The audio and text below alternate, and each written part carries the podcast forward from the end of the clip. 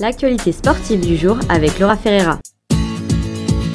Bonjour tout le monde, j'espère que vous allez bien et que vous allez passer une excellente semaine. Au tennis, c'est la Française de 27 ans, Caroline Garcia, qui marque l'histoire en remportant le tournoi de la Cincinnati pour la première fois. Du côté masculin, c'est le Croate Borna Koric qui remporte la victoire face au Grec. Une victoire qui étonne les pronostics car rien n'avantageait le joueur à une si belle réussite.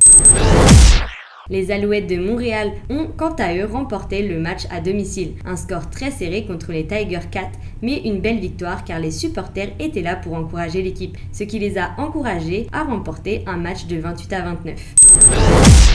Du côté du football, c'est également une victoire pour le FC Montréal qui remporte ce week-end un match à domicile face au Nouvelle-Angleterre. Un match qui avait bien commencé pour l'équipe adverse, mais l'équipe de Montréal est montée en puissance et remporte le match 4 à 0.